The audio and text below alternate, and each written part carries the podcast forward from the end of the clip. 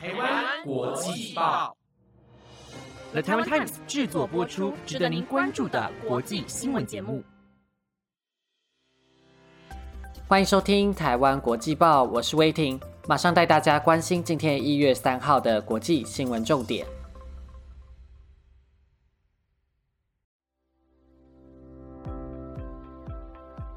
各位听众，大家好，欢迎收听台湾国际报。不知道听众朋友们跨年去哪里玩了？挥别二零二一年、二零二二年的第一个上班日，再多撑一阵子就会到除夕年假了。希望大家今年都能好领四十个月的年终奖金。节目最后也有简短的你问我答桥段，我会在最后回答听众朋友们的提问，记得听到最后哦。而今天的新闻将会带您关注。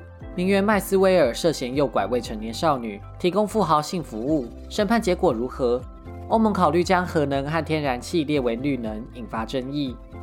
拜登终止伊索比亚几内亚玛丽的免税贸易计划，以及美国演艺界传奇女星贝蒂怀特逝世。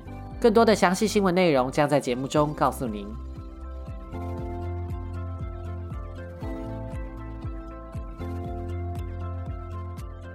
首先带您关注美国新闻。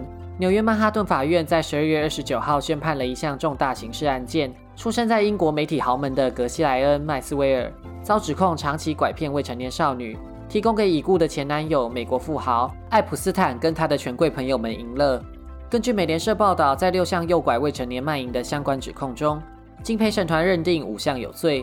公布判决时，麦斯威尔在被告席上不发一语，目前已经被送回看守所。等待求刑结果发落，而最严重的罪行可以判处四十年的有期徒刑。因此，五个罪行加总后，六十岁的麦斯威尔恐将要面临六十五年以上、接近终身监禁的刑期。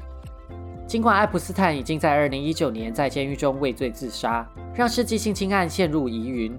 他被指控的内容包含性侵大量未成年少女、进行大规模性交易与性剥削的犯罪行为，甚至会出借少女给政商名流们。并且把过程偷拍作为控制女孩的手段。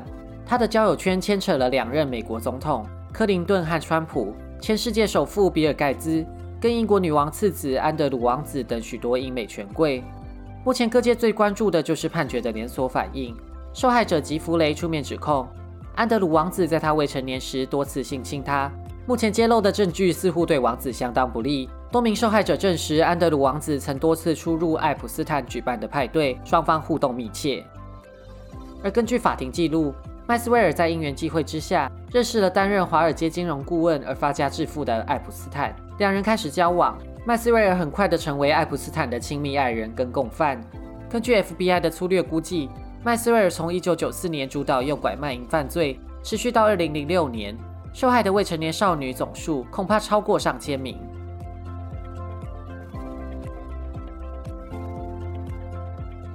接着带您关心欧盟能源政策新闻。欧盟正在草拟将天然气和核能发电列为绿能，引发部分环境倡议者不满，不同成员国之间也意见分歧。今年元旦，路透社取得欧盟执委会草拟的提案。据了解，只要有计划处理核废料。并且在二零四五年取得营建许可，核电厂就能被分类成绿能；而新的燃气电厂则只需符合一度电碳排两百七十克以下，在二零三零年前获得许可，并且在二零三五年前改烧更低碳排的燃料，就可以被当作绿能。欧盟去年六月公布欧洲绿色政纲，未来将准备一千亿欧元的资金，协助成员国能源转型。未来造价昂贵的核电厂和天然气电厂有机会争取这笔资金补助。成员国之间对于这样的政策争执不休，反核派以德国为首，包括意大利、比利时正在逐步淘汰核电的国家，以及丹麦、奥地利等无核国家。他们认为不应该把核电漂绿，认为欧盟不应该鼓励新建可能产生放射性污染的核电厂。德国联邦议会在福岛核能危机后，取得跨党派的共识，通过2022非核家园的法案。今年元旦，德国六座核电厂中的三座即刻停止运转，预计在年底会将其他三座退役。永和派则是以世界核电依赖度第一的法国为主，包括捷克斯洛伐克、芬兰等国家。他们认为核电在走向碳中和的能源转型上有重要的过渡角色。法国总统马克宏在去年十一月宣布重启新建新的核电反应炉。今年能源价格飞涨，加上俄罗斯跟乌克兰冲突升温，影响天然气的供应。使得能源主权问题再度浮上台面，许多国家开始检讨往年限制核能的政策。执委会的这个提案可以被双重多数的成员国或欧洲议会的多数否决。在这个月，如何折冲出妥协的方案，势必会成为欧洲各国间头痛的课题。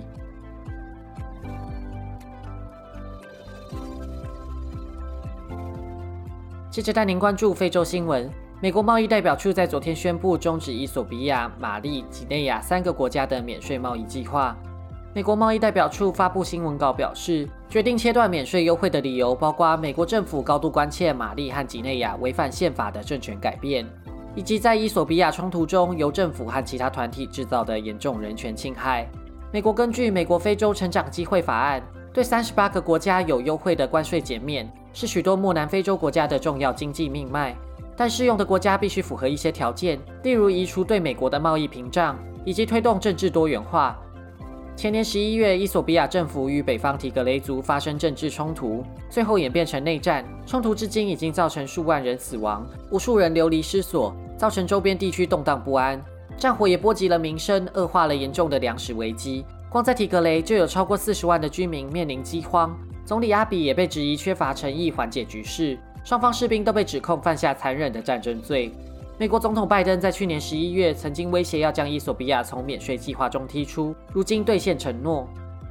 根据路透社分析，伊索比亚作为全球许多时尚大厂的供应国，美国的这项决定势必会严重冲击伊索比亚重要的纺织产业，可能使得伊索比亚成为轻工业枢纽的希望化为泡影。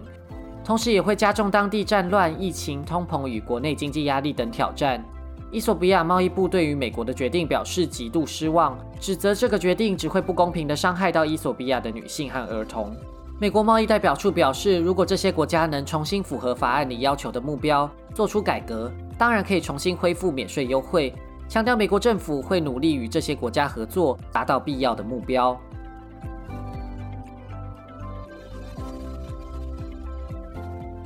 接着带您持续关注科罗拉多州大火。十二月三十一号，国际报报道过，美国科罗拉多州的波德县在当地时间十二月三十号传出罕见的冬季大火，发生在路易维尔市和苏必利尔市。因为当地从秋天以来都异常干燥，再加上每小时一百六十九公里的强风助长野火，火势快速扩张，燃烧面积达到六千英亩，约六百五十公顷。这场野火至少造成七人受伤，摧毁近千栋民宅，导致超过三万居民被迫逃离家园。科罗拉多州州长波利斯在先前表示，没有出现任何死亡报告，可能是新年奇迹。但在一号波德县警长佩尔表示，有三人目前下落不明，而这些人所在的建筑物完全被摧毁，并且覆盖着厚雪。警方在二号将派出警犬搜索住宅。这个月一号，当地降下大雪，虽然浇熄剩下的余火。但大雪加上低温，让试图挽救财产的受灾户更加痛苦。房屋的残骸上至少覆盖着六寸厚的积雪，景象既惊骇又凄凉。根据受灾户指称，他们看到远方起火时，原本以为不严重，也不会影响到他们。当烟雾越来越多的时候，才开始警觉。朋友间都在通讯软体上讨论该不该撤离。有些人在火势逼近后才发觉苗头不对，花了十五分钟打包就赶紧离开。有些人在听到消防广播时，还以为只是保险起见的撤离，所以只带了盥洗用品就离开了，想着反正过一阵子就会回来。万万没有想到，整个家会化为乌有。美国总统拜登也在三十一号宣布，当地发生重大灾难，下令使用联邦资金来协助受影响的人和企业。科罗拉多州州长波利斯也在一号到当地视察，承诺会和联邦政府合作，协助受灾居民重建。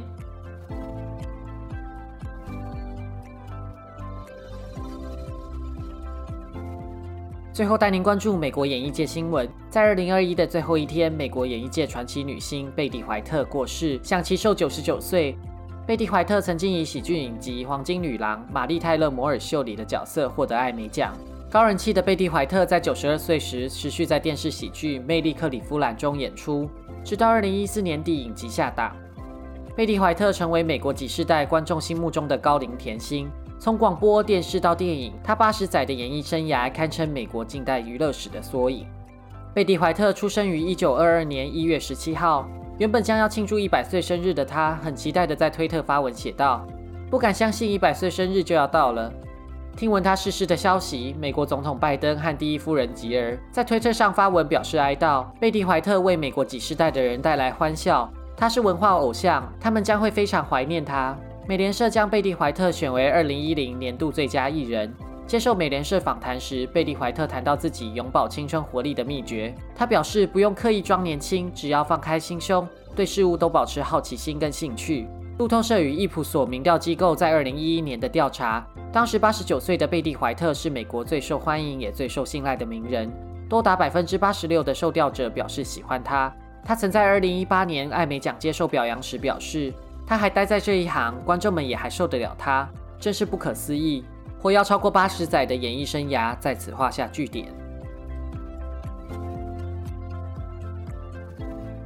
接下来是你问我答的环节，好几位听众朋友提问新年的新希望。今年当然也希望全球疫情尽早结束。最近境外移入个案增加，也让人心情有点紧张。这样每天提心吊胆的疫情生活也默默的过了两年。那希望大家新的一年都能平安度过。